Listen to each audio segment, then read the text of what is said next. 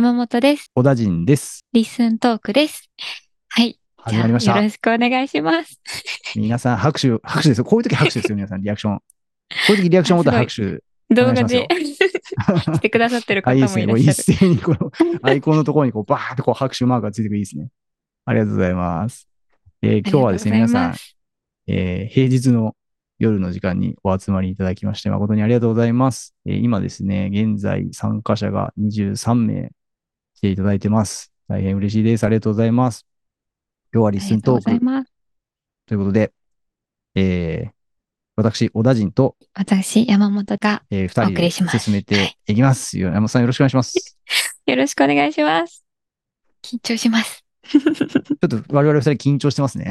だいぶ噛んでますね。ドキドキが伝わってるかもしれないですけど、合ってますね。頑張ります。はい。よろしくお願いします。山本さんはいつもの、あの、リッスンニュースの、えーポッドキャストの方で、近藤さんと一緒にペアを組んで、あの、お話しされていらっしゃいますね。その時の感じでやっていただければ、はいバッチリじゃないかと思うんでよろしくお願いします。はい。頑張ります。よろしくお願いします。はい。えーあの、今日ちなみに私、あの、小田人はですね、別にあの、リスンの中の人ではなくて、完全にあの、 LISTEN のただのユーザーなんですけれども、あの、イベントの司会をやらせていただいております。皆さんよろしくお願いします。で、今日のですね、えっ、と、 LISTEN トークという、この、えーイベントについてちょっとご紹介をしておきます。今日のイベントはですね、 LISTEN ユーザーの皆さんが LISTEN を使ったポッドキャストの楽しみ方、 LISTEN の面白さや活用法をゆるっと話すイベントでございます。リスナーや配信者を問わず、リスンを使ったことがない人や使い始めたばかりの人、文字起こし以外にどんなことができるのか気になる人におすすめのイベントでございます。あの、今チャット欄にですね、熊尾パパさんがあの普段と違う感じですやんってあの、多分これ私の進行に今これ突っ込んでくれたと思うんですけど、あの、普段ね、あの、声日記一人で喋ってる時はね、だいぶあの、ひ今この部屋でですね、大体こう暗い感じで、あの、一人でこう iPhone に向かって喋ってるんで、そんなね、こんな明るいテンションにならないんですよね。あの、このテンションでね、一人で部屋で声日記喋ってたら、だいぶちょっと危ないやつじゃないかなと思うんで、あの、今日は皆さんイベントでたくさん参加者の方もいるんで、ちょっとあの、テンション上がっております。はい。皆さんよろしくお願いします。いやもうす、ツッコミが鋭すぎるな。ちょっと、お手柔らかにお願いしますね。ということで、こんなイベントを今日はね、やっていきますということで、じゃあ、あの、今日はその LISTEN ビギナーの方も結構さっき手が上がっていたので、まずあの、ちょっとゆるりんトークのですね、あの、なんて言うんでしょう、こう、えー、前座っていうとちょっと言い方があるんですけども、ゆるりんトークのですね、まずちょっと、えー最初プレイっていう感じで、えー山本さんにですね、あの、 LISTEN って何なのっていうところをちょっと皆さんにご紹介いただこうと思います。山本さん、ご準備よろしいでしょうか？頑張ります。なるべく短くまとめてお話しできるように頑張ります。大丈夫ですよ。あの、はいちゃんと2分間測りますんで。えーやめてください。2分じゃ喋れないかもしれません。大丈夫です。喋り切ってください。よろしくお願いします。じゃあ皆さん、まずはですね、ちょっと山本さんのゆるりんトーク、 LISTEN とはについて、ここからまずはちょっとお聞きいただきましょう。じゃあ山本さんよろしくお願いします。山本さん、これスライドはもうめくっちゃっていいですか？あ、めくっちゃって大丈夫です。はい、わかりました。じゃあ山本さんお願いします。はい。まずは、あ、山本と申します。よろしくお願いします。とまずは、 LISTEN ってどんなサービスかっていうことについて、お話、簡単にお話ししたいと思うんですけど、多分、この後のゆるりんトークで、あの、 LISTEN のこういう機能がいいとか、こういうふうに使うと楽しいみたいなお話は、いろんな方がしてくださるのかなと想像しているので、ちょっと LISTEN がどういう流れで始まって、どういうふうにこう進んできて、今こんな感じになってるみたいなお話を簡単に時系列を追いながら話していきたいと思います。とまず、 LISTEN は4月の20日にこうテストでリリースされました。で、その後、6月の21日に正式にリリースされたんですけど、その最初の頃の LISTEN っていうのは、こう AI がポッドキャストを文字起こししてくれるサービスっていうのがメインで始まりました。で、いろんな方がポッドキャストをこう登録してくださったり、 LISTEN を使ってくださるようになってきて、で、8月になってですね、ホスティング機能っていう機能が追加されました。このホスティング機能っていうのは、そのそれまでは Spotify とか Apple Podcast とか他の、えっと、プラットフォームでこう配信されているポッドポッドキャストをとリスンに登録することでリスンを使うっていうような感じだったんですけど、このホスティング機能っていうのができてから、リスンの中でもうポッドキャストを始めたり配信したりっていうことができるようになりました。で、それができるようになると、今こうトップページのよく聞かれていますの下にこう分岐して、ハッシュタグ声日記っていう欄があったりもするんですけど、声日記っていうのとか、あとは、ポッドキャスト同士で、こう、ちょっとしたつながりみたいなものができるようになってきて、 LISTEN 独自のコンテンツとかコミュニティみたいなのが、こう、ゆるく、えっと、できるようになってきました。で、それを受けて、えっと、9月にトラックバック機能っていうのが追加されて、されました。で、このトラックバック機能っていうのは、えっと、誰々さんがあなたのことをポッドキャストの中で話しましたよとか、リンクつけてくれましたよっていうのを通知してくれる機能なんですけど、えっと、いろんな、こう、ポッドキャスト同士のつながりとかができるようになる中で、この機能が追加されて、さらにこう、コミュニティ形成が進んでいったのかなというような感じがあります。そして、そんな風に、こう、ちょっとずつ LISTEN の使い方、いろんな方がこういう風に使うっていうのが変わってきたので、10月5日ですね、つい1週間ぐらい前に、その一番最初に LISTEN のメインとしてあった AI のポッドキャスト文字起こしっていうところが選択制に変わりました。で、これはどういうことかっていうと、こう、ポッドキャストを配信、リスンでポッドキャストを配信するとか、他のサービスで配信するポッドキャストをリスンに登録するとか、そういう時に文字起こしをしなくてもリスンを利用できるようになったっていうことなんですね。で、えっと、こうなることで、こう最初は文字起こしがメインだったものが、こう、コミュニティ形成、コミュニティ、えっと、コメントつけたり、お気に入り登録したり、あとはトラックバックを飛ばし合って、こう、ちょっとずつ、ポッドキャスト同士のつながりとか、ポッドキャストと、ポッドキャスターとリスナーの垣根を越えたつながりみたいなのができるようになってきて、こう、文字起こしとコミュニティ機能などを兼ね備えたサービスに変わってきているのかなというようなところです。すいません。ちょっと動きもなく、声だけでの説明ですが、こんな感じですかね。で、えっと、今日はその LISTEN を作っている近藤さんがこのイベントに来てくださっているので、J 近藤さんに、えっと、ちょっと軽く自己紹介と一言いただけたらなと思うんですけど、いいですか？はい。はい。お願いします。はい。あ、中の人です。いや、すごいたくさん集まっていただいて、あの、嬉しいです。皆さんありがとうございます。あの、最近、えっ、ー、と、 LISTEN は、ポッドキャストの文字起こしツールではなくなりましたっていう、あの、ニュースを配信したんですけど、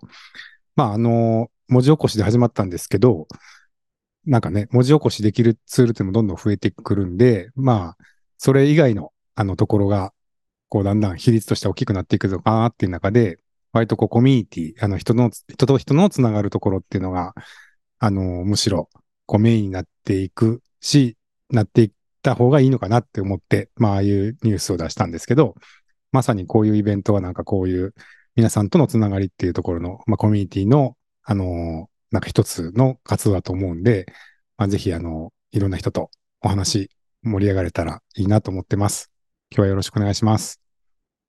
よろしくお願いします。近藤さん、ありがとうございます。はい。おたちんさん、こんな感じで大丈夫でしょうか？バッチリでございますよ。ありがとうございます。緊張した。ね皆さんバッチリですよね。どうでした今の？すいません。なんか多分フィラーめっちゃ多くて聞き取りにくかったかなと思って反省してます。今ね、多分 全米が泣いてますよ。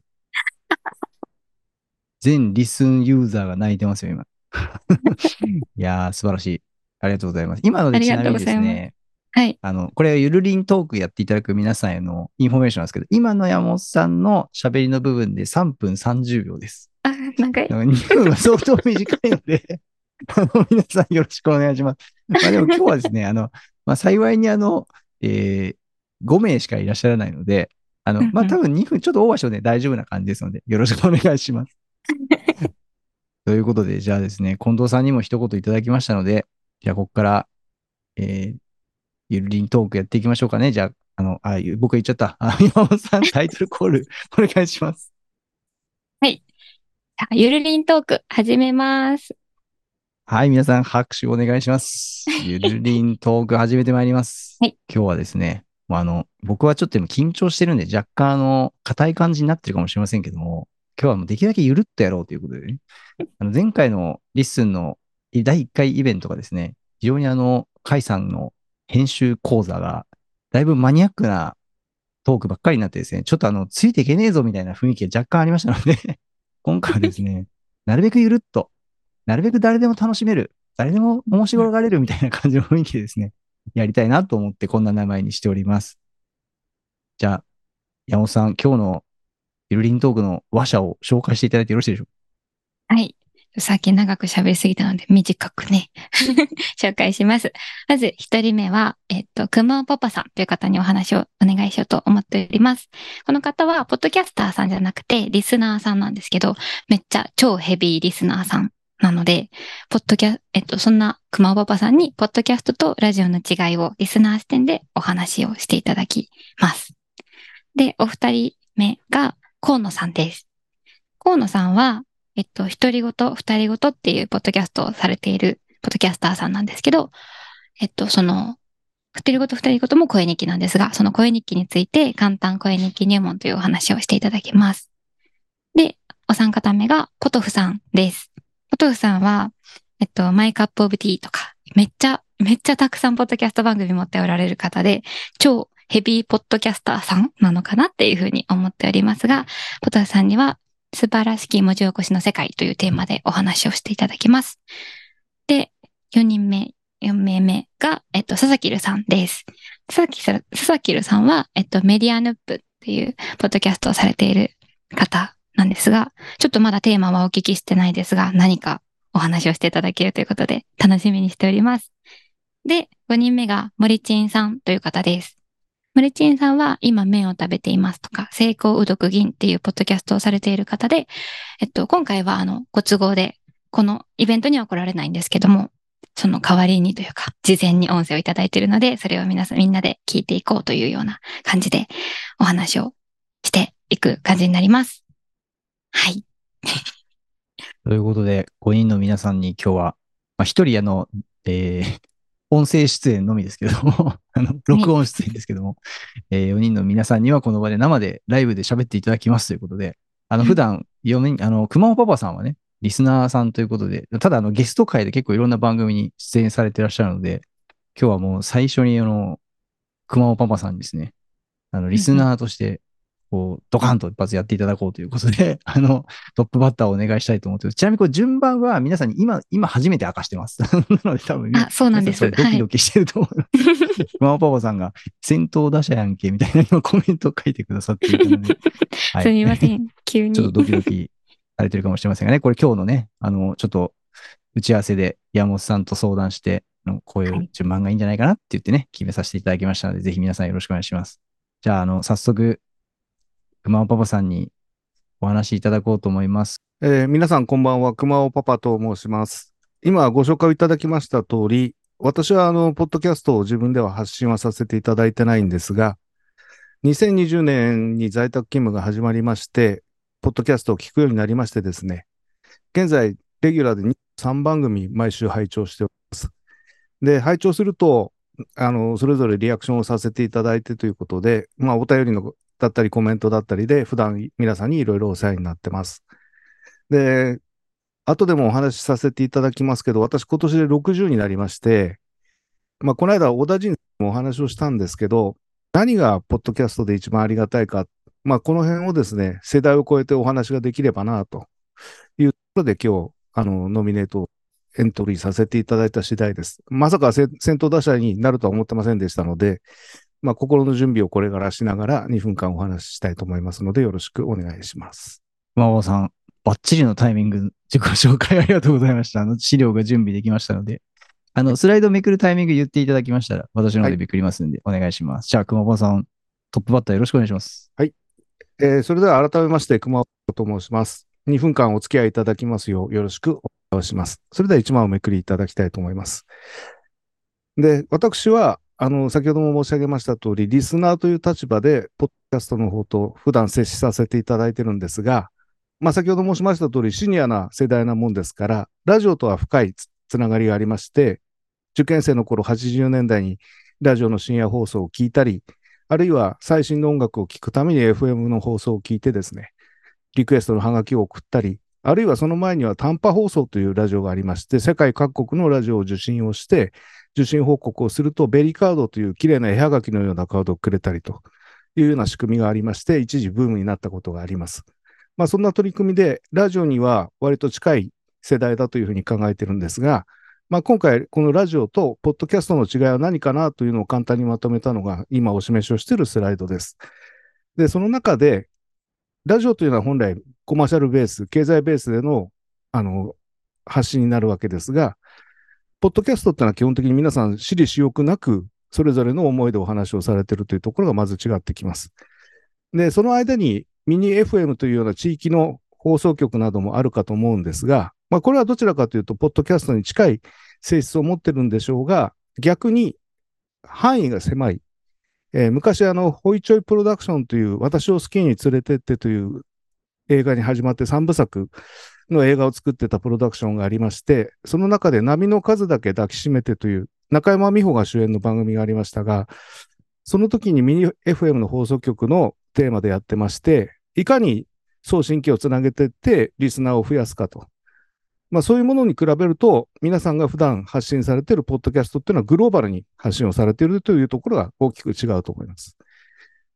で、その性質の違いの上で、ポッドキャスト自体も進化をしてきているというのが二つ目のお話で、ラジオと同じように、送り手と受け手という関係性が、先ほど山本さんのお話にあった通り、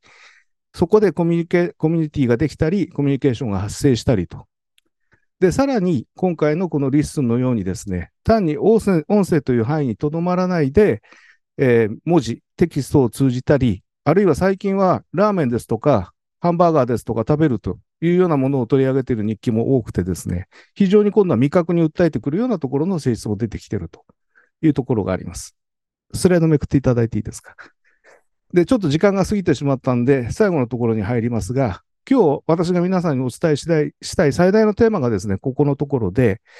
前に小田陣さんにもお話をしたことがあるんですが、私は60になりますけれども、会社で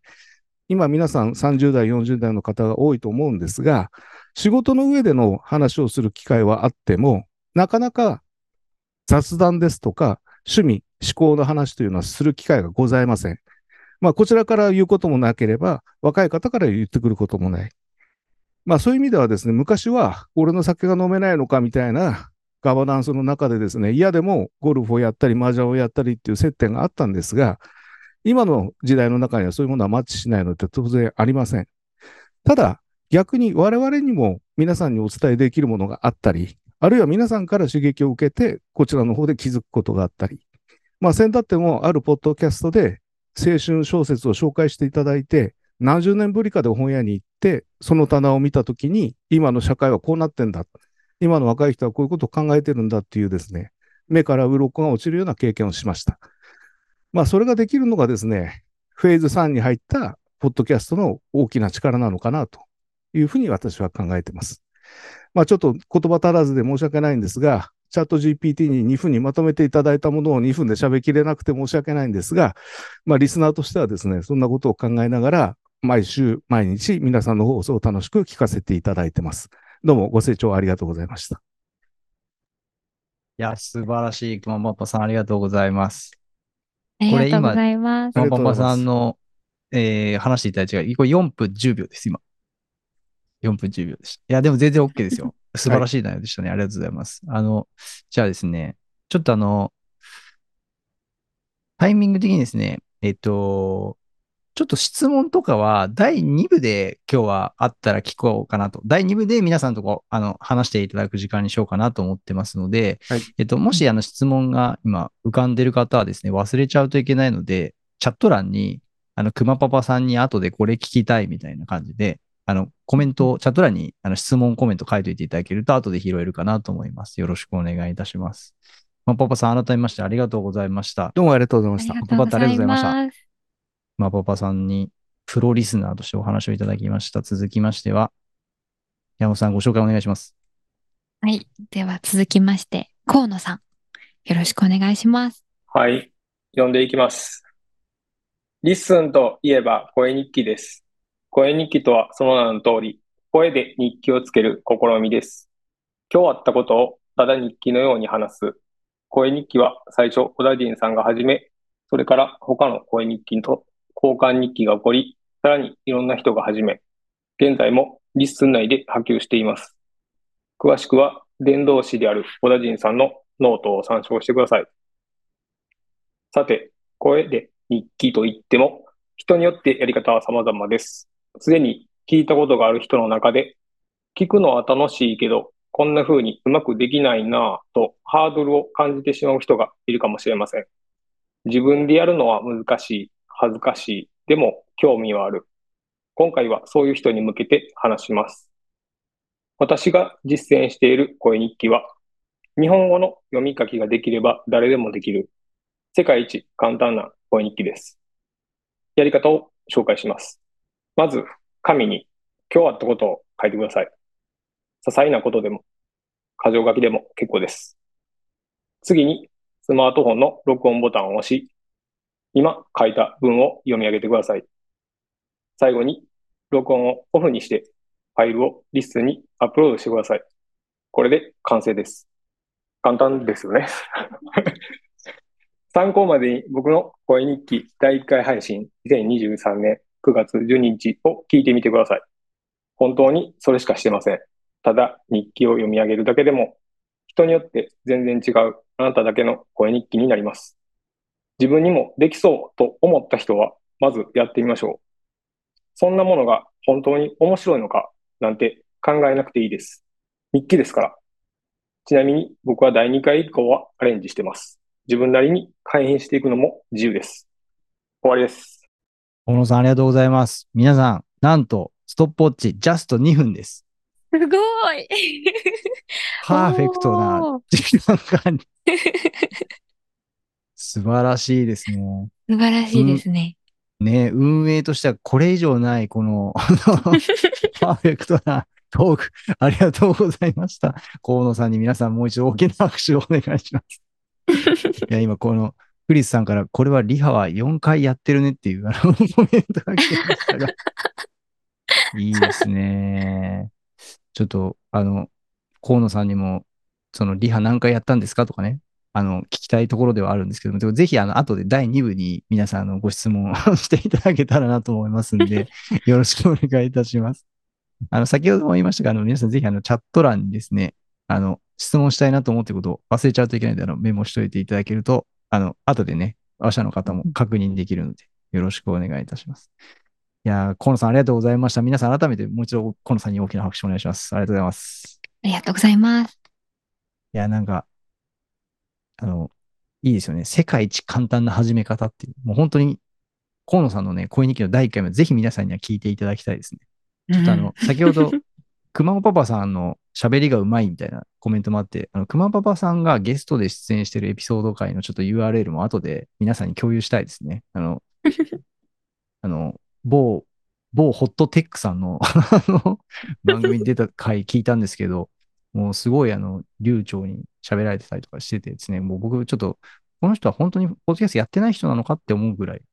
トークがうまい方でびっくりしましたね。さあ、ということで、河野さんの声日記も非常に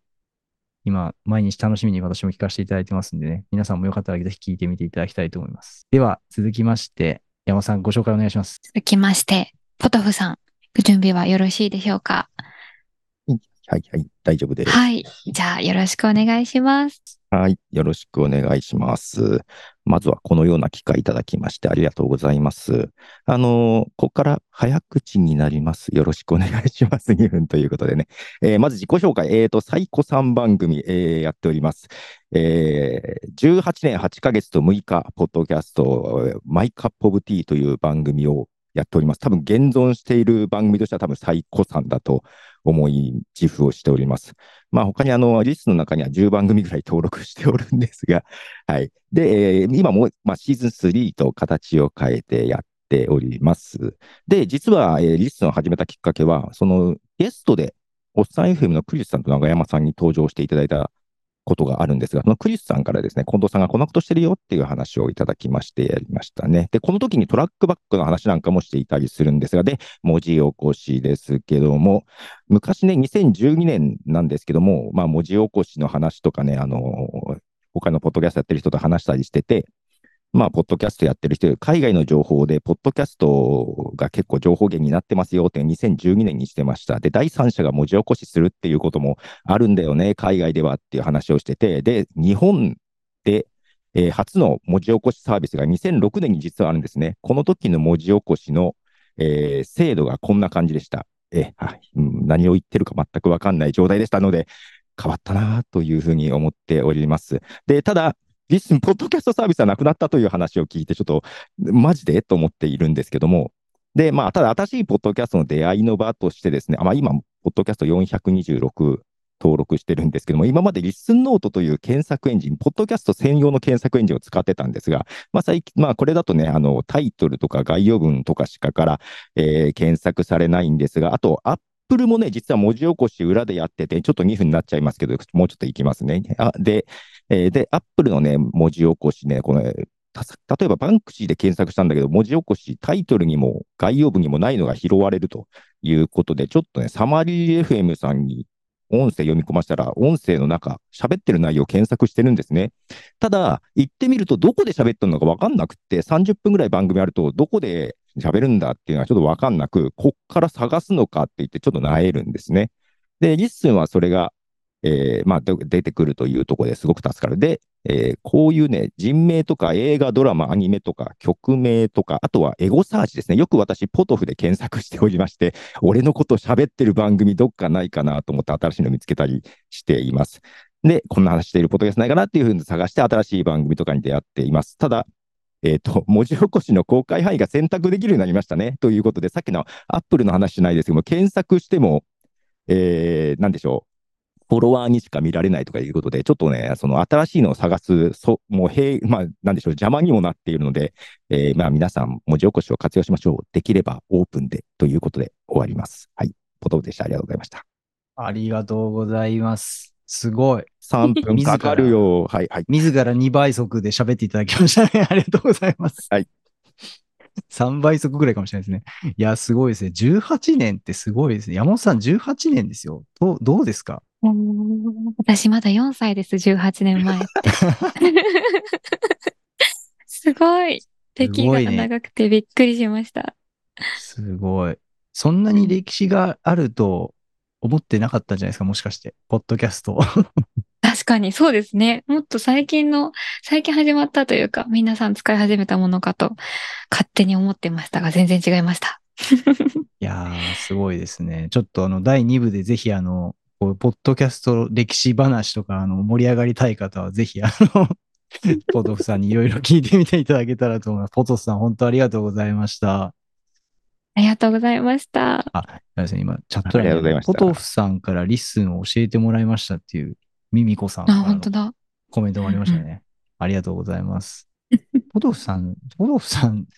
ちなみになんで18年前最初始めたんですか？僕、今それだけどうしても今気になっちゃったんですけど。い今答えた方がいいですか？え、なんか、サクッといけるもんですか？えっ、とね、えっ、とね、えっ、と、で、全然やる気なくって、えっ、と、うちの奥さんが音声配信やりたいって言ってて、ちょうどちょこっと前に、えっ、と、ギガ人かなんかで、ポッドキャストっていうのが海外で生まれたよっていう記事を見たんで、どうせならこれやればいいじゃんと思って調べたら、えーよくあるパターンですよ。録音したら自分の声が嫌だと思ってしまったらしく、やっぱり配信しないって言ったんですよ。はいせっかく調べたのに、じゃあ俺やろっかなってやり始めて18年いった前から始めたっていう感じです。えー、すすごい。自分が最初やりたかったわけじゃなかったんですね。別に、だって喋ることないし。うん。それで、それです。山本さん、それでそんなに続いてるんですよ。すごくないですか？すごいですね。18年続きます？そんなに。すごすぎますね。ちょっとその辺の話はぜひ第2部残れる方はあの聞いていただきましょう。こう僕も聞きたい。いや、本当ありがとうございます。じゃあ、あの、改めてポトフさんに皆さんもう一回大きな拍手お願いします。ありがとうございます。ありがとうございます。では、お待たせいたしました。山本さん、ご紹介お願いします。はい。では、続きまして、佐々木るさん。何かということで何をお話ししていただけるか楽しみにしております。あ準備はよろしいでしょうか？本当にこう、ゆるいお話なんですけど、私、あの、メディアヌップっていう、えっと、ポッドキャストをやってるんですけども、あの、フォーマットがコロコロ変わるたびに、リスナーを振り落とすというので、なんか悪い評判があるんですけども、えっと、振り返ってみて、あ、どんなフォーマットやってたかなと思って上げてみたら、6個ぐらいのをいろいろ繰り返しやってまして、で、その中には、あの、珍しいものもあるなと思ったんで、ちょっとそれご紹介しようかなと思いました。で、左側3つですね、あの、1人で喋る、2人で喋る、3人で喋るみたいなものは、非常によくある、あのーフォーマットだと思うので、あの、特に説明は必要ないかなと思うんですけども、あの、メディアヌップだとあの、どれもやってるんですけども、最近はですね、右側3つにあるやつに夢中で、そういうのをよくやっています。で、一つがですね、リスナーゲスト喋りってあるんですけども、あの、ゲスト、ゲストをお招きしてお話聞くっていうのはよくあると思うんですけども、メディアヌップの場合は、えっ、と、あの、コミュニティ、 Discord の中にコミュニティがあるんですけども、Discord の中からナンパして連れてくるっていうやり方をやってるので、あの、ゲストに来た時点で番組のことを知っていただいてる、ないしは、リスナーさんもそのゲストに来た人のことを知ってるっていう状態で登場していただくっていうタイプの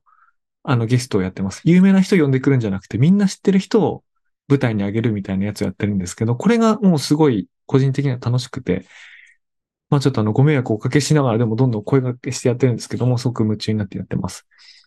あとがですね、多分私の後に声を読み上げる森内さんって人がやってるやつで僕真似し始めたんですけども、フィールドレコーディングした音声にアフレコを自分ですると。だから一見一人喋りのフォーマットに見えるんですけども、収録を2回してるっていうやつが、これがすごくね、面白くて、えっ、と、自然とか都市の中に行って撮った音に、その時自分が思ってることって独り言できませんから、アフレコで独り言入れるっていうフォーマットがありまして、これがすごくね、あの、おすすめです。メディアヌップでもちょくちょくやってます。で、最近はあの、Dialogue with AI ってあるんですけども、あの、AI 音声で、あの、相方の音声を読み上げさせるっていうのは昔もよくあったと思うんですけども、最近のチャット GPT が2、3週間前にアップデートした、あの、音声対話の、あそこは、あれが非常によくできてるので、本当にゲストなしで対話できるっていうのが、あの、面白くてですね、多分やる人増えるんだと思うんですけども、これもおすすめです。なので、あの、ちょっとあちこちやってるんですけども、もしご興味持っていただけたら、メディアヌップ聞いていただけると嬉しいです。はい、以上です。ありがとうございます。アギルさんありがとうございます。いや、ちょっとこれ、めちゃめちゃ今聞いてて面白かったんですけど、なんか、いろんなこの形をやってますけど、まだやってない形でこういうのはやってみたいなとか、なんか今思ってるのあったりするんですか？これ以外にもいっぱい、あの、バリエーションあったの、キャッチボールしながらやるとか、なんか、あ、この間あれはこう、ありましたね。イベントのやつ。そうそうそう。あれは二人喋るのフィールドレコーディングのピンマイクをつけて遠距離でやるっていうパターンなんですけど、どこれがこれで面白いんですよね。だからあの6個しかないわけじゃなくて、かなり無限にあって、特にあの屋外に出れば出るほど普段やらないことをやり出すんでめちゃくちゃ面白いんですよね。確かに。うん。なんか、結構、ポッドキャストの収録って、あの、静かな部屋で、マイクの前で喋るみたいな、なんかそういうイメージを持つ人の方が多いのかなと思うんですけど、かなり自由度高いですよね。いや、そうですよね。そう思います。あとこう、いやいい山、登りながらやるやつとかすごいいいですよね。あの、近藤さんとか多分そうそう。ねあの、ご専門だと思うんですけど、あの、トレイルランニングとかやりながらやるのとかすごい面白いと思いますね。近藤さん、この間のいぶきステーションで、あの、ランナーの方を追いかけながら喋るっていうやつやってましたよね。そうですね。レース中にね。あれはすごい発想だなと思いました、僕。はいやっぱなんか、そういう自由度の高さっていうのは結構、ポッドキャストの面白さの一つかもしれないですよね。いや、佐々木さん、ありがとうございます。ありがとうございます。いや、 LISTEN はね、結構今そういうなんか可能性が非常に広がってるなっていうのを感じますよね。いろんななんかポッドキャストのバリエーション聞けてるんで、なんかしかもあの、あの人がこれやったら私もこれやろうみたいな、結構そういうのをなんか 広がっているのも見えていて結構面白いなと思いましたね。山本さんちょっとここまでどうですか？いや、なんかあの、皆さんすごいおしゃべ、話すのも上手だし、資料もすごいちゃんと作って来てくださってるし、最初の私のリッスンの紹介がどんどんどんどん恥ずかしくなってきています。そんな感想をまさか今来るのも 思わなかったんで、ちょっと今、僕ちょっとどうフォローしよう、ちょっと今ドキドキしちゃったんですけど、ちょっと皆さん、あの、山本さんにの、への、あの、温かい声援を、あの、よかったらお願いします。いやいや、すいません。皆さん本当にありがとうございます。じゃあですね、山本さん、最後、ラスト、えーご紹介お願いしてもよろしいでしょうか？はい。最後は、今日はちょっとあの、来られてはないんですが、先に音声をいただいてます。森珍さんの音声をみんなで、皆さんで聞いていこうと思います。よろしくお願いします。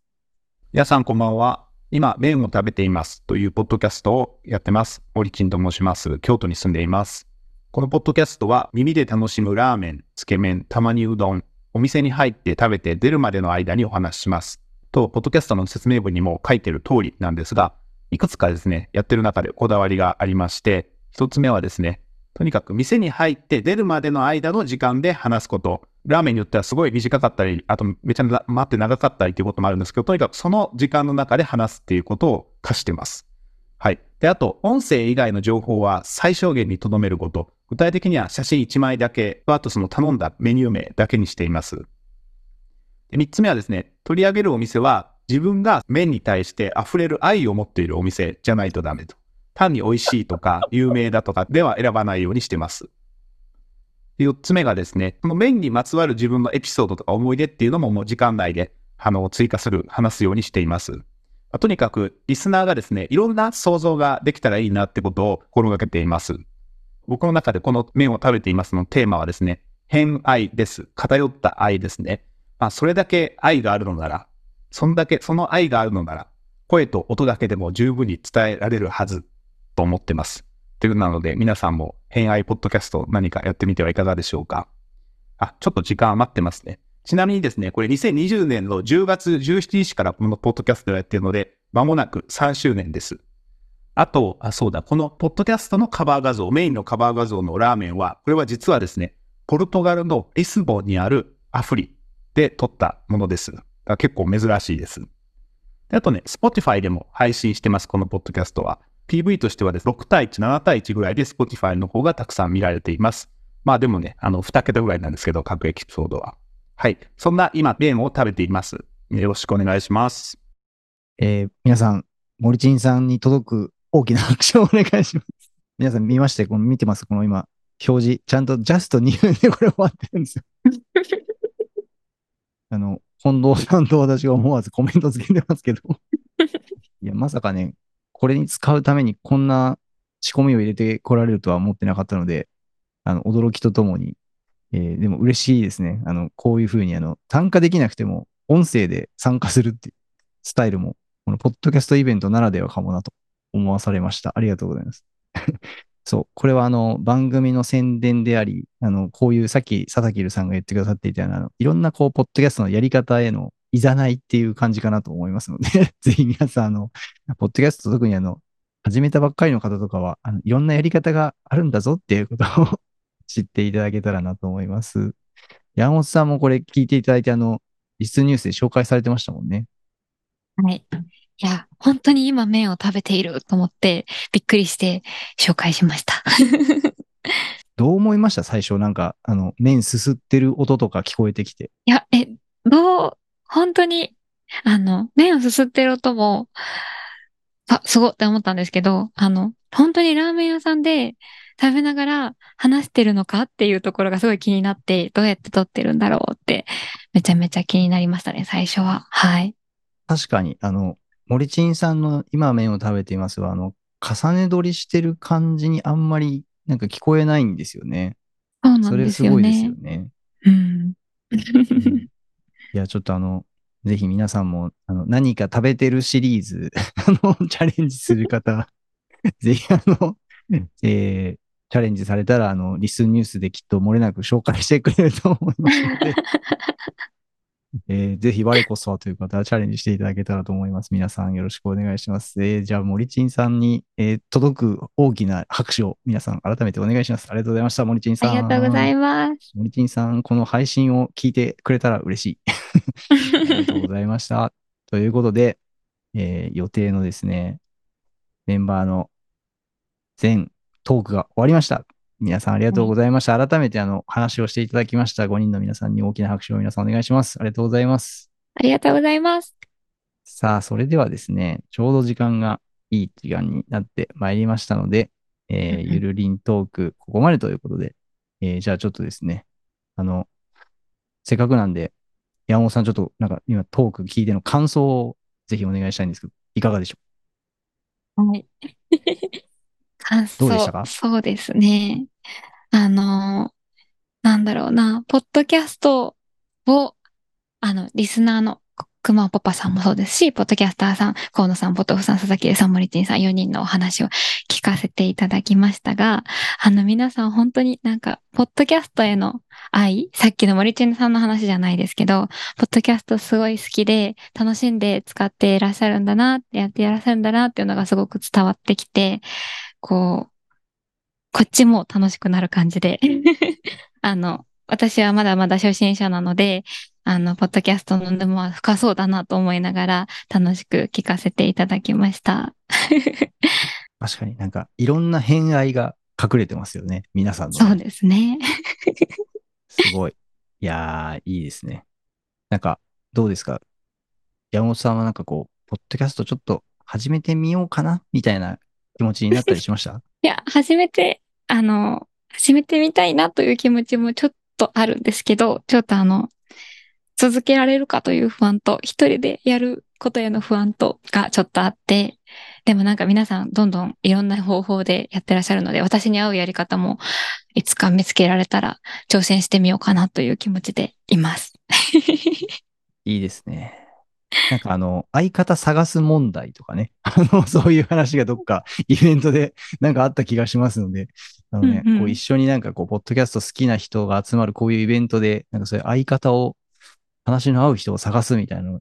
なんかそういうイベントやっても面白いかもしれないですね。ああ、相方探しイベント。ね。それもありかもしれないですね。